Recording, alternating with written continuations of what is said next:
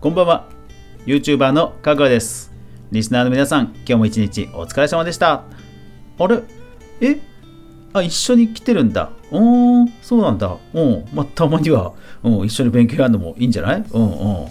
そうか。まあ俺もねよくねそうやってあのとりあえず予定だけつけといて自分を追い込んで勉強とかねした。うん。とりあえず図書館とかね、うん、まあねしょうがないよ、うん、あの勉強するのはでも若い時だけじゃないけどね、うん、一生勉強なんだけど、うん、習慣づけておくのはいいことだと思うよ、うん、でね勉強っていうことではねちょっと今日フォートナイトのねちょっとビジネス寄りなねことをいろいろ勉強したんでそれをお話ししようと思います。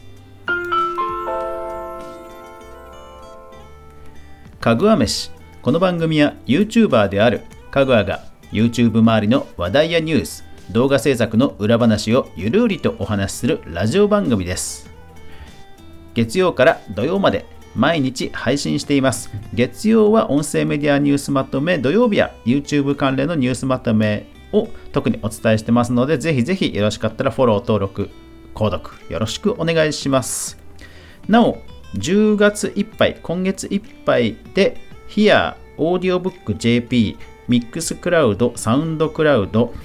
えー、それからツイキャスえー、LINE 公式アカウント、ハテナブログ、シーサーブログの、えー、8つのアプリの皆さんはすいません、配信が止まりますので、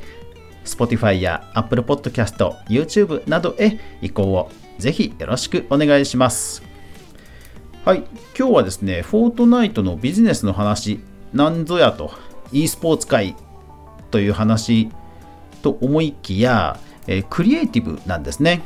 まあ、フォートナイトもね、今、その、バトルの方で、えー、e スポーツの大会が行われていたりとか、あとはま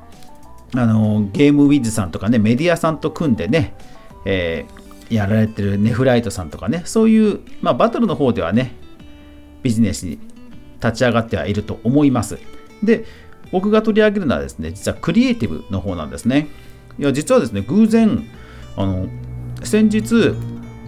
海外のアカウントだと思うんですけど、えアライアンス FN さんっていうツイッターのアカウントさんとちょっと絡んだことがありました。で、なんで絡んだかというと、まあ、その方が、えマップ公開したよみたいなことをつぶやいていたんですね。で、おお、すごいねって話をして、で、よくよく見たら、それどうやら企業アライアンス、まあ、要はその企業コラボのマップっぽいんですよね。えー、あれ？じゃあこれもしかしてと思って調べたら、その人のプロフィール欄の、えー、リンクが、まあ、そういうなんか企業とのコラボをする会社っぽいホームページなんですよ。えーと思って、で、早速、メンションで、え、あの、企業とコラボって規約上大丈夫なんですか？っていうのをもうね、ズバリ聞いてみました。そうしたら、いや、特にそういうのはないっと思うけどなって感じでもう僕らはガンガンやってるぜっていうな ぐらいの、うん、なんか切り返しが返答が来ました。うん、僕のえディープ L での機械翻訳ではそんな感じの返事が来てました。そうなんだと思って確かにその人のサイトを見てみるともうねえっとバージョンいくつだろう？シーズン 6?6 とか7とか結構前要はクリエイティブが出始めた頃ぐらいの古いサムネイルとかもあったりしてえー、そうなんだって感じでその頃からやってるんだったらまあ確かにそうなんだろうなと思いつつなんとと思ってまあ調べてみたわけですねでまあ今年に入って、えー、グラフィックボードの、えー、G GForce、まあ、N、NVIDIA という会社のマップが公開されたり、あとは専用、えー、パソコンのチップのね、えー、AMD というところがマップを公開したり、などなど、あの大型の、本当に世界規模の大型の案件がね、マップ案件が続いてたじゃないですか。で、マカメイクスさん作のね、マップとかね、僕も動画し動画にしましたけど、やっぱりすごいなと確かにこれはもうプロの仕事だなと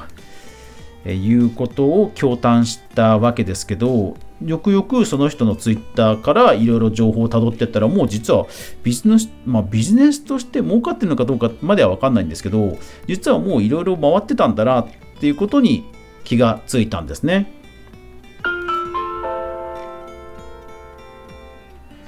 うーんだからなんだそんな気にすることなかったのかぐらいにちょっと思ってうん思ったんですよ。そう。だからあれですよね。あのまあ、僕自身も実は先日、えー、まあ、知り合いというか、えー、知人からですねまあやっぱり米津玄師さんのあのライブがやっぱりいろんなところで話題になったじゃないですか。ですからそのフォートナイトっていうバーチャル空間、特にコロナも相まってバーチャル空間への期待っていうのがやっぱり一般の人は高まってるっぽいんですよね。でまあ、フォートナイトやってる側からすると、うん、まあ、ともかくそもそもフォートナイトダウンロードしてもらわないとなって話ぐらいには思ってたんですけど、どうも一般の方からすると、やっぱりバーチャル空間への期待というのがものすごいらしく、で、フォートナイトはすごくそれっぽく映るらしいんですよね。うん、で、問い合わせがあって、っていうのもちょうど重なってたんですよ。あ、そういう広告的に興味がある人やっぱりいる、えー、出てきてるなということですね。でまあ僕も実際ですね、えっ、ー、とカクタスさんの、えー、マップに実はあの ビルの看板を出して広告出したりとかですねあの実験的なことはちょっとやってはいたんですよね。でも本当にそれはもう本当に看板レベルなのでそう。でもねそのアライアンスさんのホームページを見てちょっと思いました。その広告としてのやり方として彼のやりあの彼らのやり方は、えー、企業の、えーマップを作ります。でそしたら、えっと、YouTuber、まあ、インフルエンサーの人がそれをプレイしてどんどん広めます。で、実際にそれを見て、いろんな人がマップを体験してくれますっていう、まあ、なんかどうやらサイクルっぽいんですよね。うん。まあ、インフルエンサーの人もね、ネタになればいいでしょうし、もちろん案件としてお金が発生してるっていうのもあるでしょうし、まあ、いいことですよね。で、えー、マップを体験してもらった企業は、まあ、あのファンサービスにもなりますし広告にもなると。そうだからこれ思ったのがテーマパークなんですよ。テーマパーク。ねディズニーランドとかでもテーマパークってほら必ずスポンサーつくじゃないですか。でもフォートナイトクリエイティブで作れば本当にガチのその企業のブランディングに合ったマップを作ってそのワールドの中でファンの人が楽しんでもらえるわけですよ。うん。そうか、フォートナイトクリエイティブをビジネスで展開していくときに、うん、テーマパーク作りなんだと、その企業のテーマパーク作りなんだと、ちょっと思いました。だからね、あの工場見学とかも今、ほら、エンターテインメントじゃないですか。だから、ああいうのでね、デスランポイント作ってもいいですよね。うん。だから、クリエイティブをやる人は、あのデモンストレーション的にもう無料無料でというか二次創作的にあの好きな企業のテーマパークをなんか勝手に非公式で作ってどんどん YouTube とかでアピールするっていうのは全然ありだなってって思いました。うん。やっぱりそうやってなんか自然発生的に二次創作的にやる分にはねあの咎められるところは多分ないと思うんですよ。でそれでみんなが楽しんでくれて企業イメージがアップすれば企業も嬉しいしそうするとやっぱり注目もするじゃないですか。お、なんだなんだってなりますよね。うん。そう、だからクリエイティブやる人は、ネタに困ったら、あの、企業さん、自分がスポンサーとされたい企業さんのテーマパークをもう勝手に作るのがいいって思います。これね、本当思いました。自分がなんか好きなブランドとかのテーマパーク、まあ、勝手にっていうと言葉悪いですけど、うん、なんか妄想して作るのは全然ありだなってちょっとね思いましたそのファンのブランドのファンの人が楽しめるテーマパークっていう方向性で作る分には多分全然ねウェルカムだと思うので自分自身のクリエイティブの、えー、実力アピールのデモンストレーションとして作るのはありだなとちょっと思いました。そうだから興味ある人はぜひアライアンス FN さんっていう、えーツイッターのアカウントがあるので、そこのアカウントからホームページとかいろいろ見てたどると、はい、企業案件、あの赤十字とかあとは乳がん財団とか、うん、確かに海外のね有名 YouTuber さんたちがねそのデスランとかやってるんでやってるんですよ。むちゃくちゃバズってるんですよ。そう。うん。いやーだからね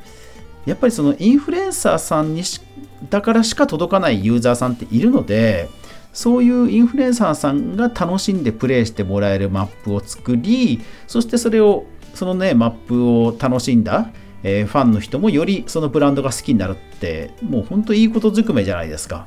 そうだからなんかテーマパークが作れるといいんだろうなって思いました。はい。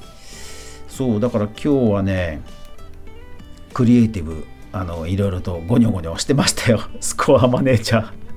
スコアマネージャー。難しいね。あれあれねあのしばらくアップデートなかったんだけど。えっと得点をあの追加だけして加算しないとかいうねオプションがあればいいのにねそれないのがちょっとうん、あればいいなと思いましたけど、今後実装してほしいな。うん。最近はおかげさまで動画編集も、えー、ほとんどバグることが、ブルースクリーンになることがなくて、えー、おかげさまでアップデートできています。えー、YouTube は週3回、TikTok は毎日アップデートできてますので、ぜひよかったらフォローよろしくお願いします。はい。というわけで今日は、えー、フォートナイトクリエイティブの方のビジネス、こんな感じで広がってるんだという話でした。最後までご視聴ありがとうございました。やまない雨はない。明日が皆さんにとって良い一日でありますように。そして明日も一緒に動画から未来を考えていこうぜ。おやすみなさい。